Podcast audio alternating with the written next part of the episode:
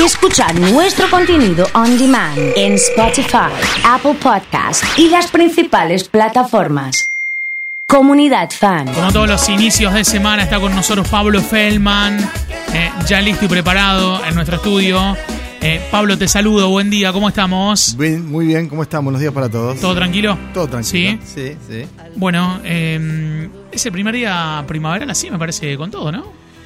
Mira, eh, yo salí abrigado porque hoy a la mañana, cuando arranqué para la otra radio, Sí. 2 grados 6 décimas. Epa. Entonces dije, ah, no es tan primaveral. Es más, todavía si me ven, sigo emponchado. Vengo con el Sí, bus, está con un, la- con un polar. Y la campera ahí afuera. Además. Ah, bien.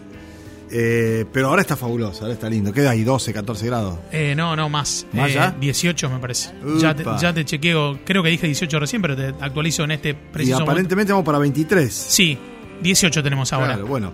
Hay Eh. una amplitud térmica bárbara y me parece que mañana va a ser así y hasta el domingo. Hasta el domingo. Tenemos fin de semana largo, el domingo parece que puede haber algún chaparrón, pero bueno, ya va a haber transcurrido en esta ciudad jueves, viernes y sábado, ¿no? Porque Sí, esta es una sí. semana bien breve para la gente que labura en la administración pública, para las escuelas, para los bancos, para esa actividad.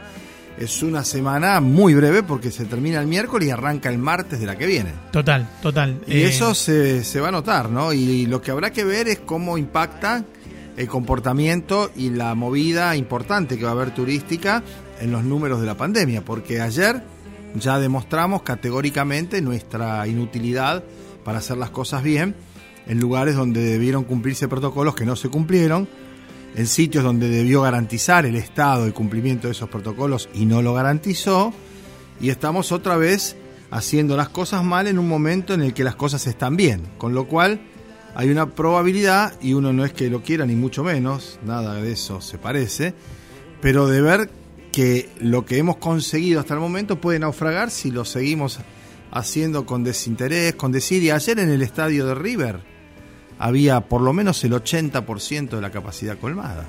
Ya hoy hay una demanda Sí. de una fiscal pidiendo explicaciones. Sí. Acá en Rosario no parece que haya sido tan estridente el- sobrepaso del aforo de 50% en la cancha de Central, pero sí evidentemente hay preocupación por lugares en donde en principio es más fácil controlar cómo es el acceso a un estadio, porque vos tenés que vender tantas entradas y entra el que tiene la entrada. Sí. Y lo parás a cuatro cuadras en el primer cordón policial y después en el segundo. Y el que no tiene entrada no puede pasar. Pero ¿cuál es la expectativa que tenemos de que las cosas funcionen si nunca funcionaron? Bueno, si hacemos las cosas mal no van a, no van a funcionar, es más, probablemente empeoren. Ayer tuvimos los mejores números, mix de ser un domingo, de la velocidad de la vacunación Sí. y el éxito de la campaña de vacunación y el tratamiento con cuidado, con distanciamiento y con todo lo que venimos soportando o en alguna medida acompañando hasta ahora. Ahora, si en un estadio, al aire libre, a la vista de todo el mundo, televisado para todo el país, para Lo todo más el planeta, televisado, sí. vos ves que pasa eso, Sí. yo sé, no, no sé, ¿cómo hacen en un boliche? ¿Cómo haces en una confitería? ¿Cómo se haces en, en, un, en un lugar donde se baila, donde es de noche, donde hay varias entradas, donde no hay posibilidad? ¿Qué vas a prender la luz y va a contar y va a numerarlos? No, es que, es que para eso no hay idóneos que armaron un protocolo de trabajo. Sí, el tema es que no se cumple. Y ahí hay distintos niveles Pero de si no lo responsabilidad. cumplen los que armaron el protocolo, Bueno, el protocolo. ahí es donde está la falla original para poder exigir y la ejemplaridad. claro. El presidente, después de aquella foto, quedó bastante desdibujado. Totalmente. Sin embargo, por debajo del presidente o por los costados, o está la sociedad en su conjunto, que debe preservarse y debe cuidarse. Es decir, yo no iría a un lugar donde cuando llego me doy cuenta que hay una saturación de gente que es impropia y que es improcedente. Yo me doy la vuelta y me voy. Bueno, pero ese sería yo, y a lo mejor mucha gente lo dice, o a lo mejor algunos lo dicen y después no lo hacen, Pablo, pero- o no toman nota o confían en que está todo cuestion- cu- está todo cuidado y está todo acomodado. Y si te dicen pasa es porque puede pasar. Yo, yo me quedo también con que hace un año o hace un tiempo veíamos mil casos, dos mil casos, y ese era el indicador de, de los cuidados. Hoy ese indicador es totalmente contrario. Tenemos muchos, dos vacunas. Entonces es como que decís, bueno, Ya está. no sé si ya está. Digo, pero ¿por qué debería ser tan riguroso como antes si pasó todo esto en el medio? Bueno, eh, porque lo que no fue de riguroso antes se trata de que sea ahora, y es ese famoso caso que se da, ¿viste? Cuando un papá tiene chicos, bueno, yo tengo chicos, fui hijo también, mi viejo murió hace unos años, pero cuando decís, bueno, hay dos posiciones frente a esta situación. que mi hijo no pase las privaciones que privacé yo, que pasé yo, ¿sí? Sí. O la otra, que se curte y que vea que hay que salir y hacer todo eso. Bueno, ninguna de las dos se ha comprobado con el tiempo que hay que lo, Que es lo que hay que hacer, claro. ni, que, ni que da el resultado que uno Total. cree que matemáticamente va a Sí. dar. Entonces, ¿qué pasó acá? Cuando estaba todo para el traste, empezamos a hacer las cosas bien, nos asustamos. Sí. El miedo no es onzo. Y ahí vinieron las retracciones y un cumplimiento a pesar de la falta de ejemplaridad. Ahora nos está yendo bien. Ayer hubo cuatro casos o seis casos, creo, Sí. en Rosario. Nada, 380 en el país. Nada de nada prácticamente. Bueno, eso nos hace que nos aflojemos. Pero además, como bien decís vos, hay elementos objetivos ahora. La vacuna. Es probable que con las congregaciones, los estadios, los boliches, lo- todo Todo. lo que hay, tengamos más casos. Lo que no vamos a tener es más muertos. Porque se va a contagiar gente con las dos vacunas. total. Esto no lo Va a digo ser como yo. un caso de- Me lo de- dijo de hace un- gripe, de- exactamente, me lo dijo hace un rato uno de los jefes de epidemiología de la Sí. salud pública local. Me dijo, en vez de tener 70 u 80 casos, vamos a tener 350. Lo que pasa que de esos 70 u 80, como da la casuística siempre, el 5% se agrava, el 2% se muere, eh, con la vacuna eso se modifica. No va a haber tal nivel de agravamiento ni tanta, ni tanta letalidad.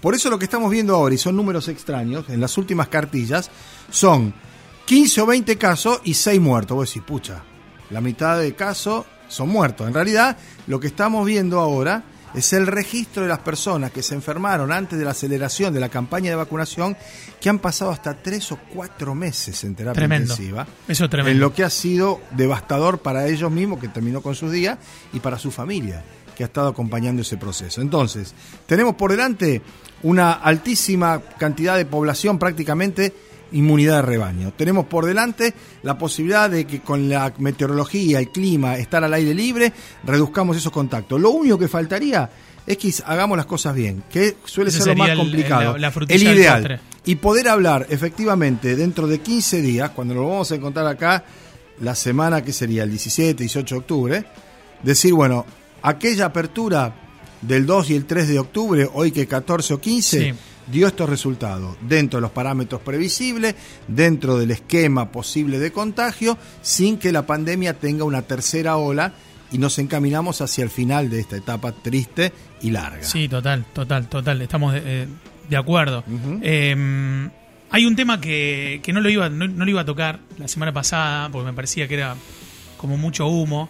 Y después Ah, eh, vi el fin de semana un poco. Y Más digo, humo en la char- residencia de Olivo. Voy a charlar con Pablo un poco el tema de elegante y la distinción eh, del consejo.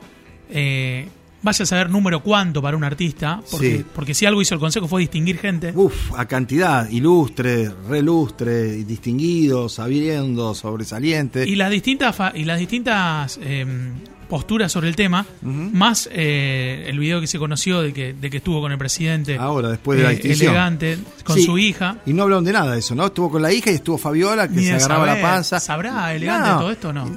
Por ahí sí, por ahí no. Sí. Lo que yo creo que elegante es ajeno a todo esto. Y que lo, ha lo que ha sido es una suerte de utilización política de una circunstancia con un alto grado de demagogia, ¿no? Porque a mí el discurso de Karen Tepp de decir no distinguen al negro y votan a los demás, yo no lo hubiera distinguido a Nicky Nicole. Yo no lo hubiera Pablo, distinguido a Nicky esto Nicole. arrancó, arrancó con, con la distin- con la con el proyecto de distinguir a Elegante como visitante distinguido, así Como es. músico distinguido. Como músico distinguido. Sí, por sí. la concejal de, De Ciudad Futura, Karen Tepp. Ah, sí, bueno. Algunos dijeron que no. Las letras de Elegante, yo lo que he visto es un rigor en el- la refutación y en la argumentación que no lo he visto en cosas más importantes para la ciudad, como por ejemplo decir que tenemos todavía 600 cuadras sin cloacas. Entonces, Sí, bueno. ese rigor informativo que puso la, con- la- la concejala León para leer cada una de las letras de Elegante, que eran sexistas, machistas, misógenas, etcétera, etcétera, no se lo he visto a la concejala León y a otros concejales para explicar con claridad cuáles son los desagües pl- clo- pluvio-cloacales, cuáles son las cuadras que no tienen, las barriadas. Es decir, no le veo ese empeño. Esto es de alto impacto mediático. De hecho, estamos hablando de esto. Sí, sí, Ahora, creo yo que se terminaba en 20 minutos. En eso tuvo razón López Molina. En un momento dijo, votemos y listo, como diciendo, basta, no le dediquemos dos sesiones o tres sesiones o un día entero a hablar de elegante, porque la verdad que no le cambia la vida a los rosarinos de elegante.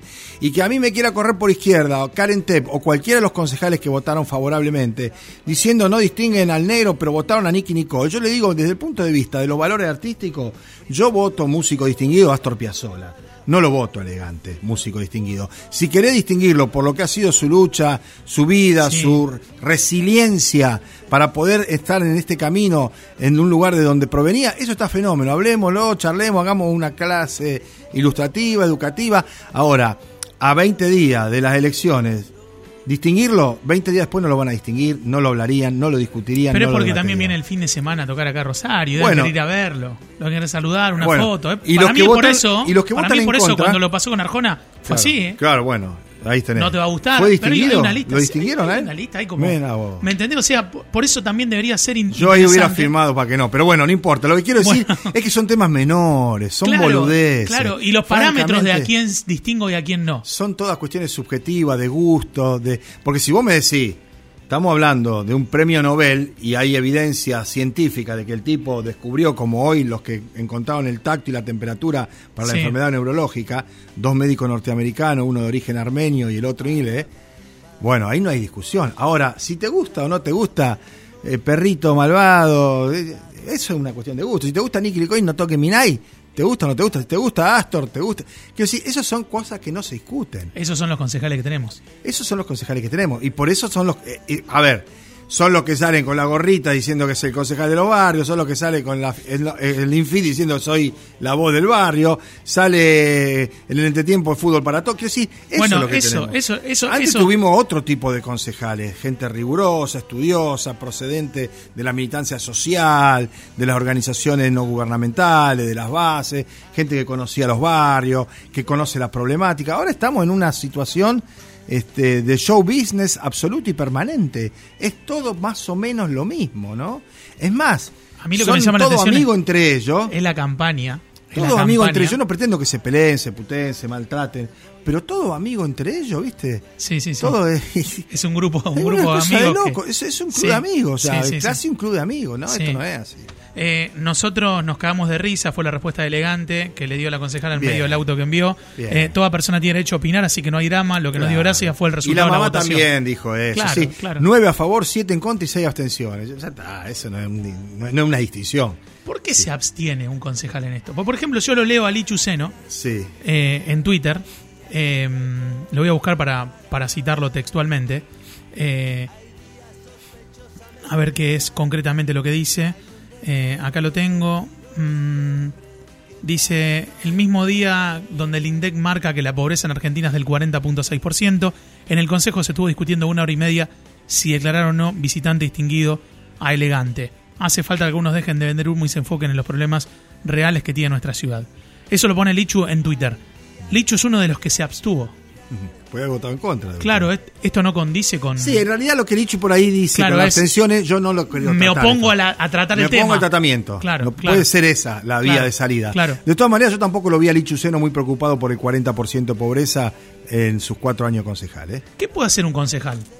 Bueno, en eso, en eso. Porque, porque, porque está buena la discusión y porque decir, al final todos los afiches en vía pública, todas las promesas, todos los búnkers, todas las medialunas. Todo, de cada uno, uno es de la gente, el otro de para la esto. ¿Es para esto acá? Bueno, lamentablemente estamos viendo que no hay resultados visibles favorables después de los eslogans y después de tanto marketing. ¿Qué puede hacer un concejal? concejal puede ir a los barrios, recorrer con los subsidios que efectivamente genera y tiene, o con lo que puede conseguir a partir de su insistencia en el Poder Ejecutivo y mejorarle la vida a la gente. Vos podés ir a un club de barrio y llevar pelota de fútbol. Y no es que demagogia, no la llevé 40 días antes de la elección, hermano. Llevarla todos los meses. Lleva dos pelotas todos los meses a, los clubes que juegan al básquet y vos tenés que ver el trabajo bárbaro que hacen los pibes y las pibas. Llevale todos los meses dos pelotas pedir a la gente que te banca la campaña, a un frigorífico, a una tienda, a un, sport, todo eso, decirle, flaco, yo necesito todos los meses dos pelotas de fútbol. Y llevásela a los clubes del barrio. Totalmente. Y, vos con eso le mejorás la vida a la gente. ¿eh? Totalmente. Con eso le mejorás la vida. Eso se puede hacer y lo hace un concejal. Lo hace gente que no es concejal. Lo hace gente por la suya, lo hace gente de las organizaciones no gubernamentales, organizaciones de base, las capillas, todo Ahora, un concejal, está bien que diga eso. Yo no creo que haya que dedicar una hora y media o dos a discutir si elegante o no un músico distinguido y merece ese logro. El día de los 40% de pobreza, el día siguiente y el día anterior tampoco. Eso es lo que digo, ¿no? Esa pretendida, digamos, eh, ocurrencia, si justo el día que dan el 40% de pobreza hablamos de elegante, y el 40% de pobreza hasta ahora está hace seis meses y va a estar dentro de seis meses. Hagamos algo para cambiar eso. El problema no es elegante ni la distinción, el problema es la pobreza, ¿no? Y entonces dejemos de lado esa discusión y empecemos a trabajar en las cosas importantes. Eh, la última tiene que ver con que se cumplieron unos días, una semana, diez días del cambio en el gabinete nacional. Eh, me da la impresión de que Mansur y Aníbal Fernández acapararon todas las cámaras, todos los flashes, y después blindaron un poco al, presidente. Sí, lo corrieron. Yo creo que Alberto está corrido. Alberto ahora va con un lápiz y un papel, anota los pedidos de la gente, no habla, no lo expone, no lo muestran. Y el que está terciando ahí es Mansur, que todas las mañanas habla con Cristina. Claro. Digo pero, pero se nota esto de que, de que Mansur dice que Dios nos ayude es, es, una estrategia para captar ahí, claro, captar sí, también ahí. La y Aníbal Fernández mandando, haciendo allanamientos, mandando policía y todo eso y demás. Bueno, vamos a ver qué resultado da eso. Yo no estoy muy, muy convencido de que eso vaya a darle buenos resultados. Lo que sí es muy difícil que esté peor. ¿Entendés lo que quiero decir? Claro. Ya está en el fondo, salvo que el fondo sea de barro y te enterrás, se debería pecar y salir para adelante con algunas otras cosas que están insinuando o están anunciando. En la provincia de Santa Fe, Perotti ha conseguido, porque él siempre trabajó para eso, que se desregule el tema de la carne, que se pueda vender la carne de conserva china. muy interesado. son los frigoríficos, ¿eh? son los frigoríficos de acá. Sigue acumulando gente con la billetera, sigue generando expectativa con eso. Después que los que tienen billetera no lo votan es otra historia. Pero sigue empecinado en sus cosas y algunas de las que pidió le dieron resultados. Bueno, eh, nos encontramos la próxima, ¿te parece? Con mucho gusto. Muy amable, como siempre. Pablo Feldman ha estado con nosotros aquí en Comunidad Fan.